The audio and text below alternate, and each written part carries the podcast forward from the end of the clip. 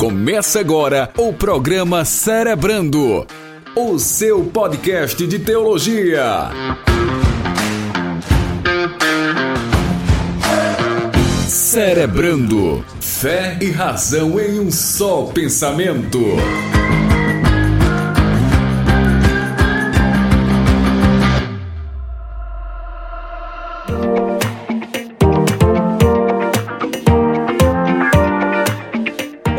Seja bem-vindo ao Cerebrando. Eu sou Jefferson Rodrigues e sabe qual é a diferença da oração para Wi-Fi?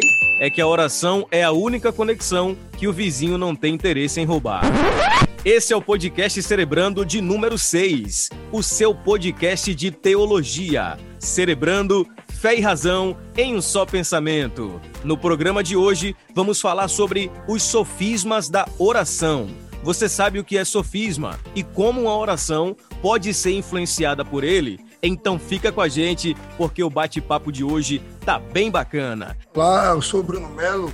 Eu quero dizer que de madrugada a fila não é menor.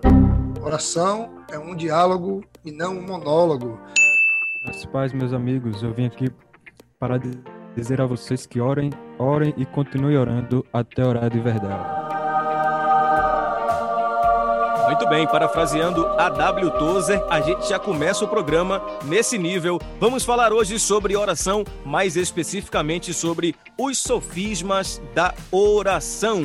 Queremos aqui agradecer você que está sempre conectado conosco, você que ouve o nosso programa através das nossas plataformas de podcast. Olha, muito obrigado mesmo. Você que ouve o nosso programa através do nosso canal do YouTube, lembre-se de deixar aí a sua curtida, o seu comentário, compartilhar, se inscrever no canal, porque tudo isso é muito importante. E não se esqueça de seguir o nosso Instagram, arroba Escola Discípulo Racional. Lá você fica por dentro de tudo que acontece aqui através do, da, Escola Discípulo Racional e, inclusive, sobre as novidades aqui do nosso programa, o programa Cerebrando. Estamos vindo aí de um fim de semana abençoado. No sábado passado tivemos a oficina da pregação e foi um sucesso muito bacana, um tempo bem precioso. E fique ligado porque virá muito mais por aí. Temos muitos eventos para fazer e queremos a sua participação neste ano de 2020. 2021. Agora, sem mais enrolação, vamos para o nosso papo, vamos juntos cerebrar.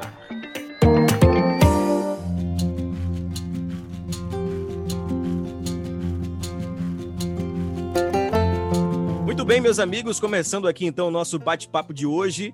Hoje vamos falar, como já disse no início, sobre os sofismas da oração. E ligando aí essa, essas duas temáticas, vamos chegar a uma definição do que é sofisma e do quanto ele pode ser prejudicial no âmbito da oração. Eu já queria começar, Pastor Bruno, definindo o que é sofisma. Talvez o ouvinte que está ligado aqui no programa, ele uh, não tenha muita similaridade com essa palavra ou nem sequer ouviu falar, mas certamente o conceito prático ele conhece. Vamos juntos aí então definir o que é sofisma, para que a partir disso a gente possa definir o caminho da oração.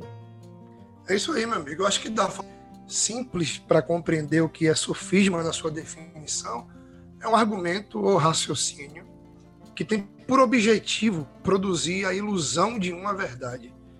Então, embora ele simule, né, ele apresente uma proposta de realidade, no fundo, no fundo, ele é uma proposta incorreta e deliberadamente enganosa. Então, o sofisma nada mais é do que uma mentira transvestida de verdade. A ideia do sofisma como um todo é exatamente essa, né? É, é, é apresentar uma mentira como se ela fosse verdade. E a gente percebe isso na maneira prática, né? Como falei, talvez a, o, o, ouvinte ele não tenha ouvido falar sobre esse termo, mas na prática a, o sofisma ele é bem verdadeiro. Tem frases que caracterizam o sofisma, como por exemplo, Deus é brasileiro, mas de tanto ser repetida, ela acabou impregnando e parecendo ser verdade. Então, um sofisma, sobretudo, como definiu, definiu o pastor Bruno, é aquilo que tem aparência de verdade, mas a sua uh, essência ela é corrompida, é uma essência ciência mentirosa. O problema é que de tanto se repetir esse conceito, ele acaba dominando o subconsciente coletivo e impregnando como se fossem verdades. O grande perigo dos sofismas é que eles apresentam, como a Bíblia fala, uma aparente sabedoria. Porém, a, apesar de ter uma certa lógica, na mentalidade humana, na mentalidade do homem, ele apresenta na realidade uma estrutura inconsistente, incorreta e enganosa. Isso faz com que a aplicação de sofisma nos nossos dias nos leve a um, uma espécie de farisaísmo moderno. E uma vida hipócrita é totalmente prejudicial em qualquer área da nossa vida, tanto na questão religiosa quanto na questão social também é, esse comportamento hipócrita que o sofismo traz não não traz não faz bem para nós em nenhuma das áreas de nossas vidas. Muito bem, definido então o que é sofisma, a gente vai levar essa ideia aplicada ao campo da oração.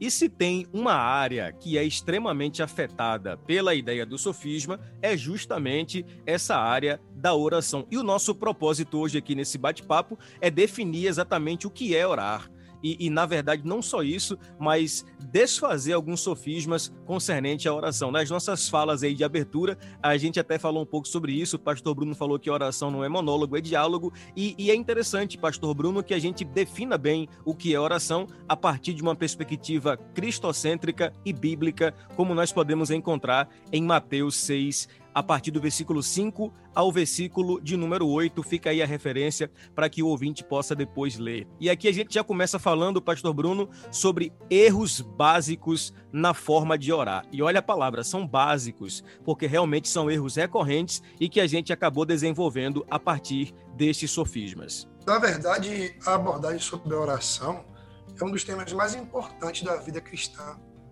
E por mais que seja disseminado em grande escala, tem um peso de uma cultura descontextualizada muito grande frente àquilo que a igreja de Cristo ela foi convocada pelas escrituras a viver, ser e manifestar.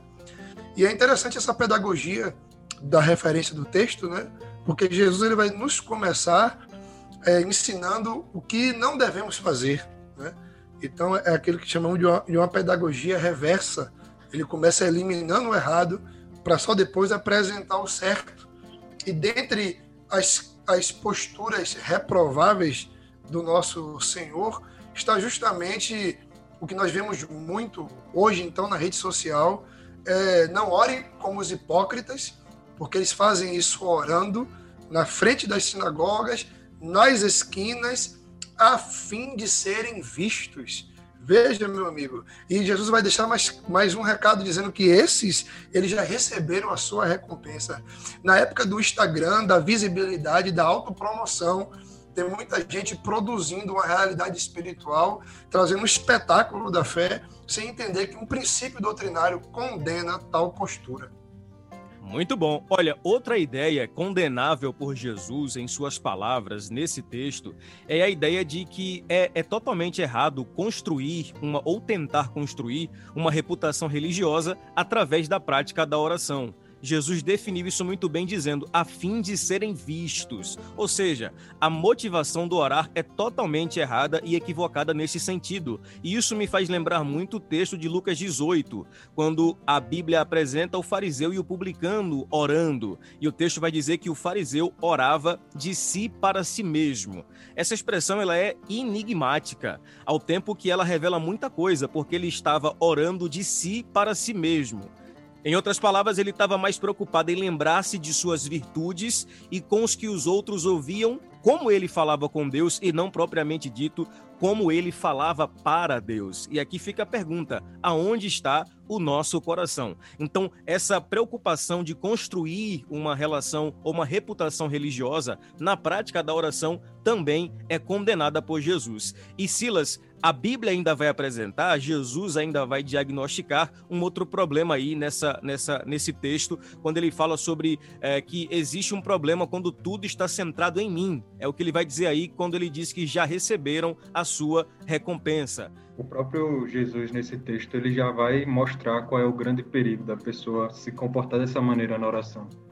É, quando a pessoa centra tudo nela, a recompensa vem dela mesma. E quando nós olhamos para nós e vemos que não somos nada, que somos pó, é, a nossa recompensa não passará disso.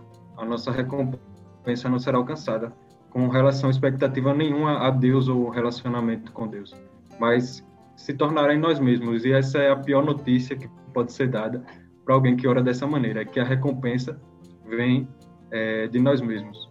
E eu achei interessante que você falou que o, o fariseu ele orava de si para si mesmo. E tem um comportamento muito muito comum é, nas pessoas que trazem uma religiosidade acima de uma vida é, verdadeiramente santa, que é o de orar para o desencargo de sua consciência. Ele talvez não ore para ter um relacionamento com Deus, talvez ele não ore para fazer petições, não ore para se mostrar o que é a Deus, mas ele ora simplesmente para trazer um, um, para tirar um peso de sua consciência, o peso de que ele está orando, o peso de que ele está fazendo mais uma obrigação religiosa e não com um prazer de relacionamento ou de estar mais aberto para com Deus, mas sim de cumprir mais um rito religioso, de estar orando e assim trazer um alívio de carga da sua consciência, estando seguindo ali mais uma regra que se impõe é, religiosamente. Muito bom. Pastor Bruno, quando a oração está centrada em si mesmo, naturalmente se acaba desenvolvendo um tipo de vocabulário na oração também extremamente humano. Nessa, nessa linha uh, antropocêntrica. E aí tem algumas frases que são categóricas nisso, né? As pessoas orando dizem, eu vou orar para o inferno ouvir, e, e, e tais afirmações incorretas. Quando o centro é o homem, naturalmente a oração ela acaba sendo humanizada até nas suas palavras e afirmações. Meu amigo, é interessante como oração deveria ser um, um, um assunto que nós dominássemos e é justamente o, o, o palco de muita coisa estranha, digamos assim, porque como essas frases que você acabou de falar, nós vemos muito essa, essa declaração do, das pessoas e, e muitas vezes daqueles que têm um microfone em mãos, dizendo declare alto para o inferno ouvir. Aí você olha para isso e vai para a Bíblia. Jesus fala assim: entre no seu quarto e fale com seu pai. E aí a grande distância entre o que a Bíblia orienta a fazer para que os homens produzem em nome da, do ativismo religioso é gritante. Enquanto uns mandam gritar para o inferno ouvir, Jesus fala que eu entro no quarto e fecho a porta para o meu pai me ouvir. Então, é diante dessa realidade que nós percebemos que os sofismas eles têm transformado verdades eternas em fragmentos descontextualizados de uma cultura religiosa.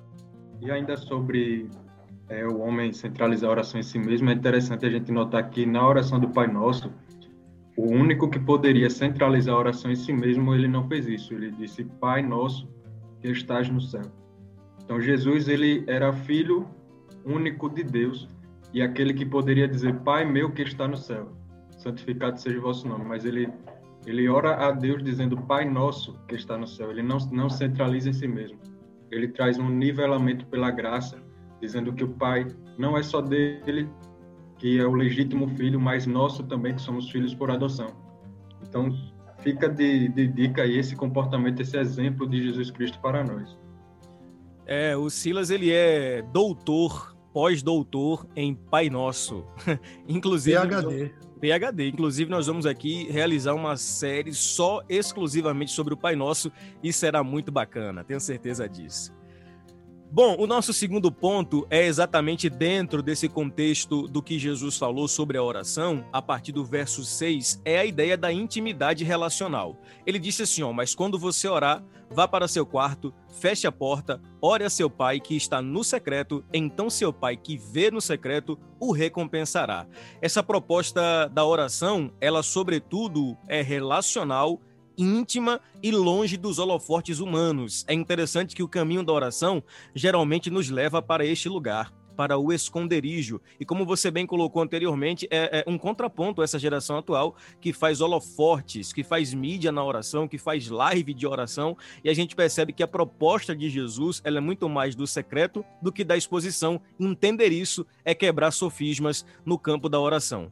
Parece que nós somos repetitivos, meu amigo, mas tudo vai convergir em uma proposta que, que como um câncer, tem gangrenado a igreja evangélica, não só brasileira, como mundial, que chama-se pragmatismo.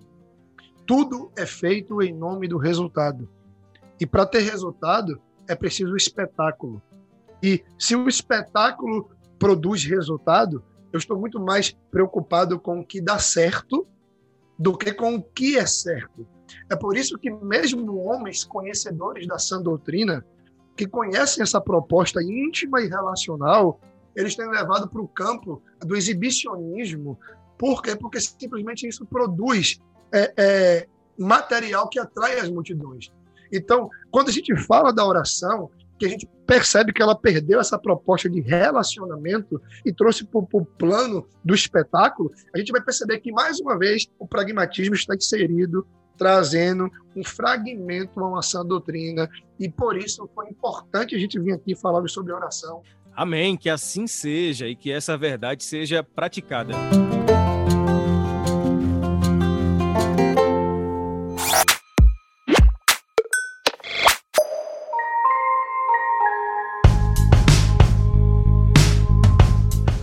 Silas, é interessante a, a, a, dinâmica textual desse verso 6, porque ele vai dizer o seguinte: Jesus disse: quando você orar, vá para seu quarto, feche a porta e ore, ou seja, fale a seu pai que está no secreto. Então seu pai que vê no secreto o recompensará. Interessante que ele fala assim, ó, fale com seu pai no secreto que ele vai te ver no secreto e vai lhe recompensar. A lógica seria que o teu pai que te ouve no secreto vai é, te escutar, mas não é, não é isso que Jesus diz. Ele fala que ele lhe vê, porque oração tem muito a ver não apenas com o que eu falo, mas com aquilo que eu sou é a questão do estar, não apenas o, o, o do, do, falar por falar. Porque muitas das vezes ele não está nem interessado nas minhas palavras, mas na minha presença, na minha pessoa. E a gente precisa definir isso porque tem muita gente que acha que oração é uma repetição é, básica, e isso, na verdade, é, é uma, uma tagalerice religiosa. É uma pessoa que só consegue repetir palavras e não consegue alcançar e acessar o coração do Pai. E é interessante a gente notar com relação a essa questão de oração extensa, oração longa, que em nenhum momento a Bíblia ela incentiva nós a ficarmos repetindo, repetindo isso. Isso vem desde o do, do Antigo Testamento. Um personagem que muitos pregadores gostam de, de pregar é sobre Elias, e ali a gente vê um exemplo do que é, do que é a oração, de que não se importa com a duração, muitas vezes também não se importa com a forma. Né? Claro que sendo é, com reverência, mas é, com relação à duração, ali tem um belo exemplo. Quando Elias ele propõe o desafio aos profetas de Baal e eles passam um tempo longo orando, clamando ao Deus Baal, e ele, e ele não ouve, não responde, e Elias, ele com poucas e simples palavras, Deus ele responde a oração de Elias. A Bíblia em nenhum momento vai nos incentivar a ficar repetindo, a ficar fazendo uma repetição. Pelo contrário, ela ainda vai ser enfática em dizer, no verso 7, que é, vem logo após o verso que, que Jefferson citou, a Bíblia vai dizer que quando oramos, não devemos ficar sempre repetindo a mesma coisa, como fazem os pagãos, porque eles pensam que por muito falarem serão ouvidos. Isso também traz uma reflexão para nós de que é, a soberania de Deus é o que prevalece até mesmo em nossas petições, porque não é pelo muito falar, mas sim pela vontade de Deus. É o seja feita a tua vontade que aparece na oração do Pai Nosso. Então não adianta a gente ficar repetindo demais, porque não será pelo muito falar que seremos ouvidos. Mas é mais vantajoso e mais inteligente alinhar o nosso coração com Deus através da palavra, para que aquilo que nós expressamos em oração seja de acordo com a vontade dele, de acordo com o que a palavra dele diz. Assim, uma oração ela é muito mais fácil de ser ouvida. O, o processo de extensão ou duração da, da, da oração ela não coopera com a proposta bíblica de oração. A proposta bíblica de oração é relacionamento. As orações extensivas, elas apontam para reputação, não relacionamento. E a reputação religiosa, fruto de uma vida, aspas, de oração, ela é questionável até pelos frutos dos que ostentam tal título. Porque Jesus disse: Aprender de mim, que sou manso e humilde. E essa turma que se orgulha de uma disciplina mais aguerrida de orar muito tempo, é uma turma que se sente mais espiritual do que os outros.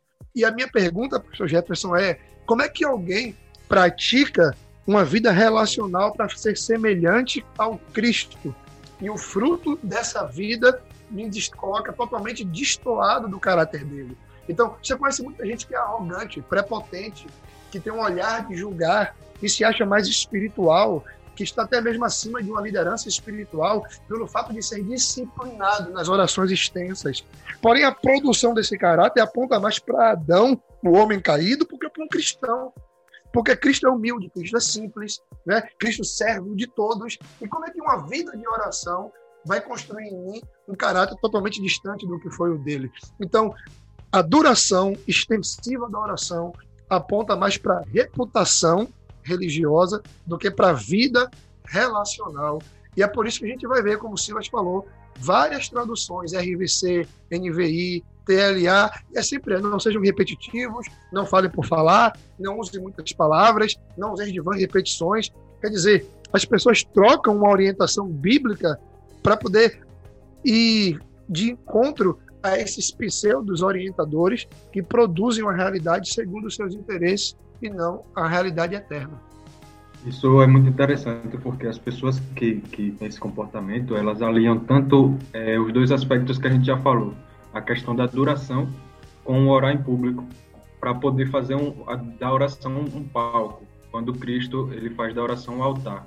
Quando Cristo ele vai orar ao Pai Nosso, ele fala: Pai Nosso que está no céu, santificado seja o teu nome. Ele se refere a Deus.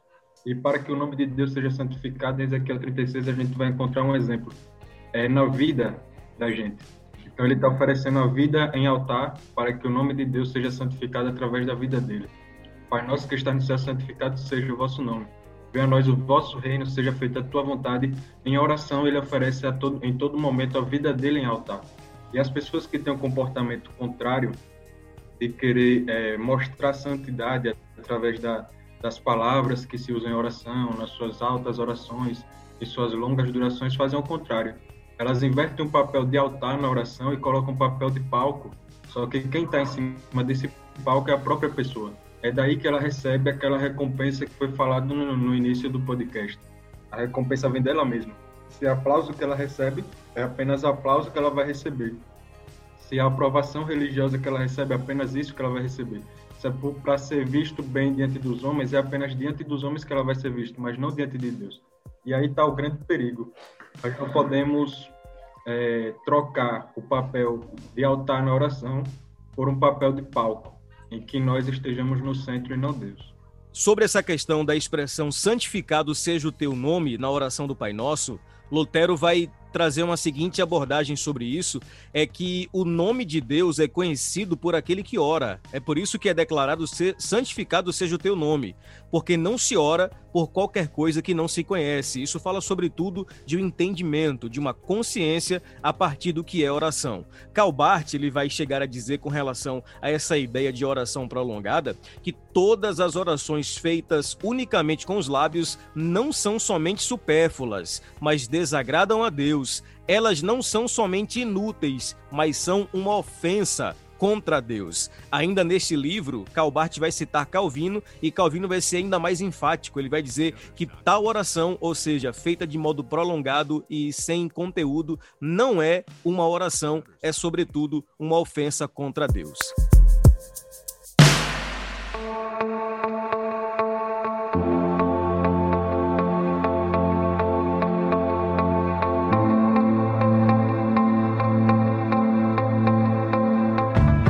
Nós já vamos caminhando aqui para a ideia dos exemplos práticos de sofismas. Eu queria gastar um pouquinho de tempo aqui, Pastor Bruno, para que a gente é, introduzisse bem esse conceito a partir do que é, é, alguns sofismas bem, bem práticos e repetitivos nos nossos dias. A começar pela ideia dos horários, né? O senhor até abriu aí a sua fala inicial falando sobre isso, a questão da oração da madrugada, e, e basicamente as pessoas, é, pseudamente falando, elas possuem é, base bíblica para tal, né? Porque o Salmo 63, verso 1, está lá escrito que Deus, tu és o meu Deus, de madrugada te buscarei, a minha alma tem sede de ti. Tem aquele clássico texto, né, que, que diz que o, o Senhor ama os que de madrugada o buscam. Só que, na verdade, esse também é um grande sofisma, né, Pastor Bruno? Porque, na verdade, a ideia do, do orar de madrugada ou do buscar a Deus de madrugada, nesse sentido, exegeticamente falando, não tem a ver com horário, mas tem a ver com o propósito de primiciar a Deus o seu tempo e o seu dia. E eu queria que você falasse um pouquinho sobre isso aí, para a gente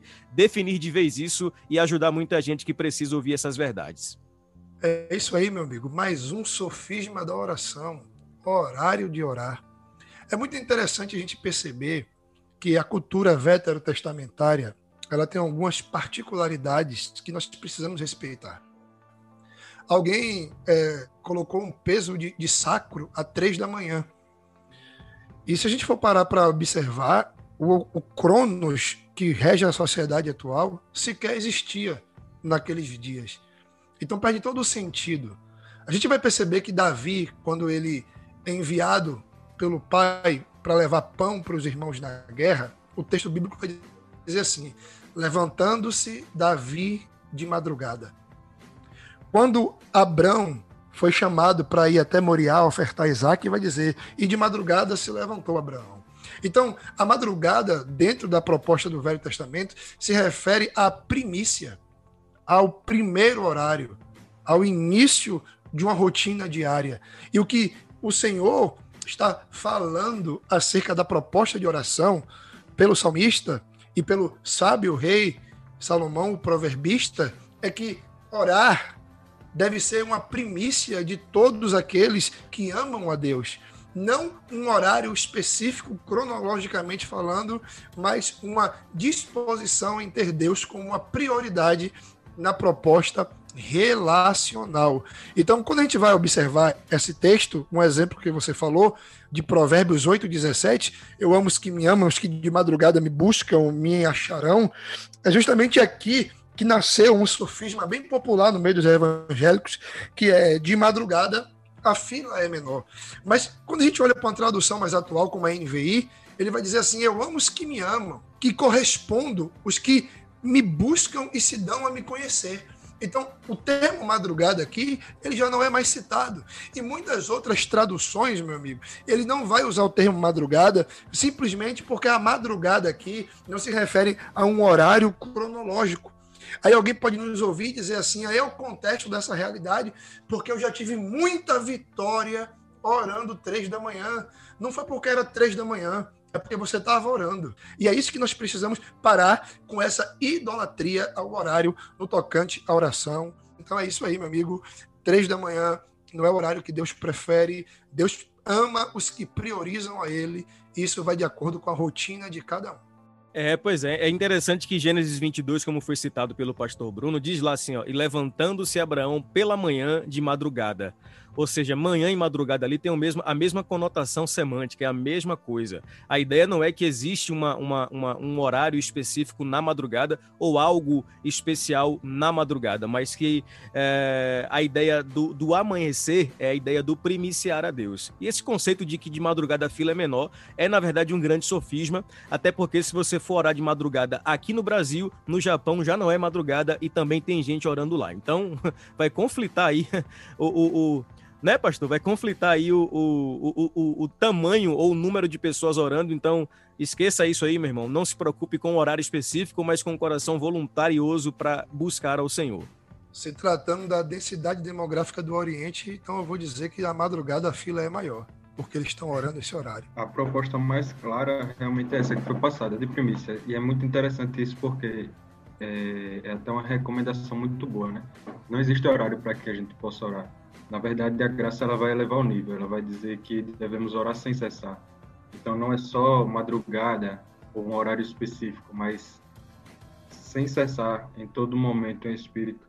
E torna até uma recomendação boa essa questão, essa prática da primícia, porque se você levantar um pouco mais cedo para dedicar ali algum tempo em oração, em meditação da palavra, isso vai realmente transformar o seu dia.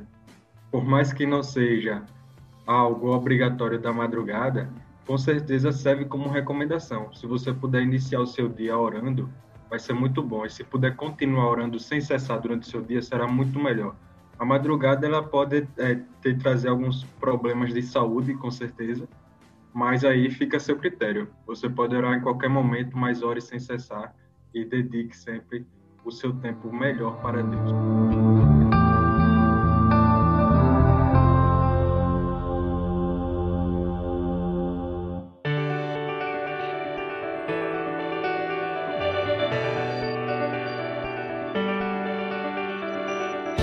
Muito bom, muito bom mesmo. Gente, é interessante como o, o, o campo da oração, ele é bombardeado por sofismas, e outro deles é exatamente a ideia dos lugares para orar, ou da posição correta, a posição corpórea correta para orar. A gente encontra pessoas que vão ter desenvolver a síndrome da mulher samaritana, né? Ele acha que o lugar certo para orar ou é no templo, ou é no monte, ou é na sinagoga, e tem toda uma indumentária religiosa para orar, joelhos dobrados, voltados para Jerusalém ou para a igreja. E tem uma frase que o pastor Bruno eh, já destacou, que eu, que eu quero mencionar ela aqui, que é bem interessante. Ele fala que qual o sentido de joelhos flexíveis e um coração endurecido? Essa frase, pastor Bruno, ela é libertadora, porque de fato tem muita gente que confia na oração como um fim em si mesmo e não no poder de Deus em especificamente. Por isso ele cria toda essa essa liturgia indumentária sobre a oração, sobre posição, sobre lugares, mas na verdade fica essa pergunta: qual o sentido de joelhos flexíveis e um coração endurecido? Pois é, meu amigo. Eu já fui a débito em um momento da minha vida a oração do monte. A ponto de toda vez que a minha oração fosse algo muito contundente, eu iria para o monte orar porque eu acreditava piamente que no monte eu teria resultados extraordinários, mesmo vivendo na configuração da graça e ouvindo Jesus dizer que eu devorar no quarto, eu mantinha esse padrão que é veterotestamentário e geograficamente se justifica, né? Vale a pena trazer esse adendo para poder as pessoas entenderem e por que tanta proposta de oração no monte no Velho Testamento, porque toda a proposta de Israel é cercada de muitos montes.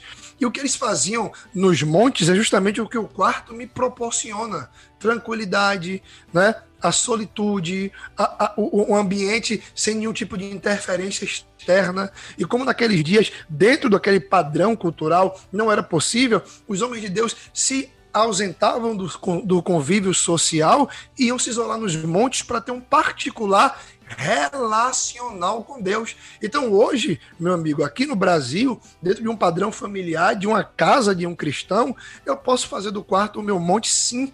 Então, ah, pastor, mas eu gosto de ir para o monte orar. Se você gosta de ir para o monte orar, é um direito seu. O que você não pode é a, trazer alusão de algo específico para o monte, porque a gente entra no campo da idolatria. Vamos falar no futuro próximo sobre isso aqui. Então, o monte não tem nada de especial, tá bom? E nós precisamos nos conscientizar disso. Então, partindo desse princípio de lugares, a gente entra naquilo que as pessoas trazem vivo. Daniel orou três vezes. E a graça, pastor Jefferson, ela vai trazer uma proposta muito mais desafiadora do que a lei. Se Daniel tinha que orar três vezes ao dia, o apóstolo Paulo, em uma demonstração apostólica, ele disse: ore sem cessar. Então, se três vezes ao dia resolvia na velha aliança, agora, meu amigo, não é o suficiente, porque oração não tem nada a ver com um lugar, com, com uma forma corpórea, tem a ver com a vida relacional e orar sem cessar está em constante relacionamento, desfrutando da vida de Cristo através do Espírito que reside em nós. Em resumo, não é onde, quando ou como, e sim por que nós oramos. E o que está em Tessalônica, eu só vou trazer um reforço, está também escrito em Éfeso.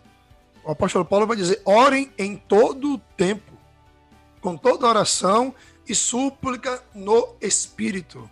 Mantenham-se atentos, sempre orando pelos santos. Ou seja, essa proposta da oração sem cessar, ela é uma realidade bíblica apostólica. E como o senhor vinha falando com relação a, a passar horas exposto à comunhão, é, é, bem, é bem saudável a gente frisar aqui que não é proibição ou crítica a quem ora por longo tempo, mas qual a motivação dessa oração, né? Será que essa, a motivação dessa oração é para você acumular pontos no céu, como tem muitos é, muitas pessoas, muitos crentes que, que acumulam pontos através de suas atitudes, né? E aí ele vai dizer que tem crédito com Deus e muitas vezes exigem o pagamento desse crédito de Deus. Então não, não, não é uma crítica a quem ora por muito tempo, não é uma crítica por quem se dedica bastante é, em oração, cronologicamente falando, mas em relação à motivação, qual a sua motivação? Isso aí é espontâneo? É algo relacional ou é algo que você está fazendo é, como uma penitência, como um pensamento de acumular crédito com Deus, se é que isso é possível, e mostrar assim a sua santidade exposta em um palco e não é, a sua miserabilidade exposta em um altar. Ô, Silas, foi fundamental essa colocação, porque mais um sofisma a ser combatido é a oração que promove meritocracia. Normalmente essa turma débita aos montes, as guerras, tudo isso ele gera na especulação do mérito. Eu estou sete dias no monte, Deus vai abrir a porta. Eu vou fazer três, três segunda-feiras de vigília e Deus vai libertar o marido. Gente, é graça. E se é graça, eu não mereço. Então, toda a proposta de oração que se manifesta de penitência religiosa, de obrigatoriedade e com transfundo de mérito ao homem é herético, porque a expressão da oração ela tem que fluir de, de seios de graça e nada mais é do que uma expressão de uma comunhão relacional.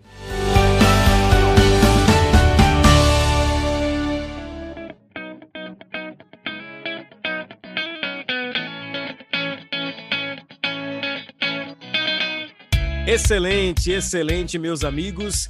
E aqui a gente chega para o nosso último ponto para definirmos o que é oração e, na verdade, é, concluirmos essa ideia do sofisma ligado à oração. Para concluir, a gente define que a oração ela não é um exercício religioso, não é uma obrigação. Pelo contrário, a oração ela é um fruto do desenvolvimento da intimidade do cristão para com o seu Deus. E dentro dessa realidade, a oração, ela é ação genuína da nova natureza. E a gente quer pontuar aqui para encerrar o nosso bate-papo alguns campos interessantes sobre a oração. Primeiro, não é uma invenção humana. Segundo, a oração não se trata de esforços humanos, como foi bem colocado aqui a questão do mérito. Terceiro, a oração não é uma penitência, ou seja, não é o autoflagelo, não, como diz o texto bíblico, não é rasgar as vestes, mas rasgar o coração. E por fim, a oração não pode ser uma imposição, nem tampouco uma questão de disciplina espiritual. A oração é a vida do Espírito manifestando-se em comunhão com o Pai. É o que Paulo disse em 1 Coríntios 15, 14. Então que farei? Orarei com o Espírito, mas também orarei com entendimento Cantarei com espírito, mas também cantarei com entendimento. Pastor Bruno, o entendimento é a palavra-chave para o reino e ela pode ser aplicada em qualquer contexto, inclusive nesse contexto de sofisma. Que o Senhor nos dê entendimento para desfazer sofismas e para que a gente possa ter uma oração mais prática, correta e assertiva. É isso aí, meu amigo. Só minha consideração final e conclusiva. Se é uma proposta relacional, e se somos filhos e Deus é um pai, a minha pergunta para você, pastor Jefferson, que é pai, para os pais e mães que nos ouvem, que tipo de qualidade haveria na minha vida relacional se o meu filho se apresentasse diante de mim por obrigação? Qual é o pai que quer botar um filho no colo, sentar numa mesa para fazer uma refeição e perceber que não existe prazer do filho na companhia dele, mas sim algumas necessidades e obrigatoriedades que motivam o filho a nutrir aquela relação. Então, nada contra entendermos que somos servos e que Deus é Senhor, isso é um princípio irrevogável, inquestionável, mas o próprio Cristo, Paulo, disse que ele nos fez filhos em adoção. João disse que nós recebemos poder para sermos chamados de filho. Então, a proposta relacional da nova aliança é de filho e pai. E uma relação de filho e pai despreza toda essa proposta artificial, superficial, que a religião tenta é, disfarçar de oração. E é uma proposta relacional e deve haver fluidez, porque o filho de Deus, ele entende o que o pai representa e por isso há gozo, há prazer na proposta de estar se relacionando com o Pai.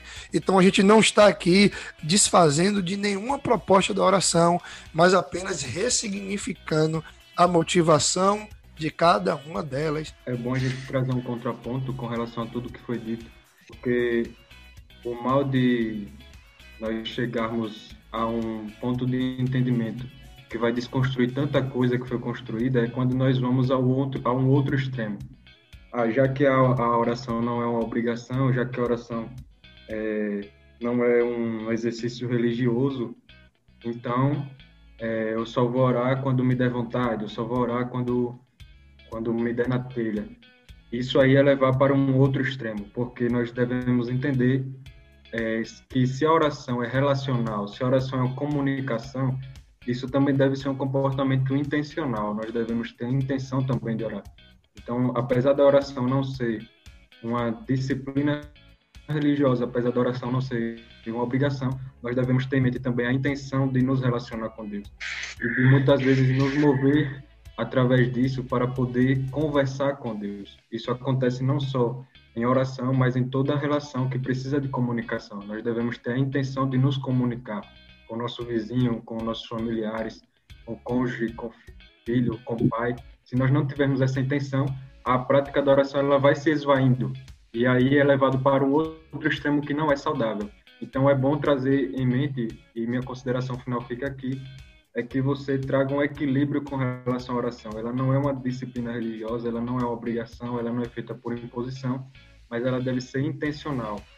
Você não deve orar para ser salvo, é, você ora porque é salvo. Então, que a oração na sua vida ela seja trazida de maneira intencional, que você tenha a intenção de se relacionar com Deus e através disso, mesmo com preguiça, mesmo com dificuldades, mesmo com intempéries, com desânimos, você possa orar sem cessar para trazer um relacionamento saudável com Deus que te salvou essas duas considerações finais aí, elas colocam em ponto dois, duas questões indispensáveis para a oração, que é a ideia do entendimento e do equilíbrio. Faça isso e serás feliz. Nossas implicações futebolísticas para finalizar, Pastor Bruno, acho que ele orou muito, viu, Silas? Porque no final, quem ganhou o Campeonato Brasileiro foi o Flamengo dele aí, ó. Então, ele de fato orou bastante aí e, e, e foi vitorioso, né? O Flamengo é uma expressão do Evangelho, ele perdeu para ganhar mesmo perdendo para o já perdedor, ele se consagrou campeão. Isso aí aponta diretamente para um princípio de Cristo. Tá, tá bom. Vou, vou, vou Nesse vou, caso aí, eu acho que eu acho que ele apelou para uma, acho que ele apelou para um sofismo. Eu acho que ele subiu no monte com a camisa do Flamengo para poder fazer uma oração lá e passou sete dias no monte para o Flamengo ganhar esse campeonato. Eu vou fazer isso para ele ganhar do São Paulo. O Flamengo foi campeão através da oração, mas o sofisma é que ele não é octa, porque 87 é do esporte. Valeu! Bacana então, meus irmãos, Deus abençoe a todos vocês. Um grande abraço e até o nosso próximo programa. Este foi mais um podcast Cerebrando Fé e Razão em um só pensamento.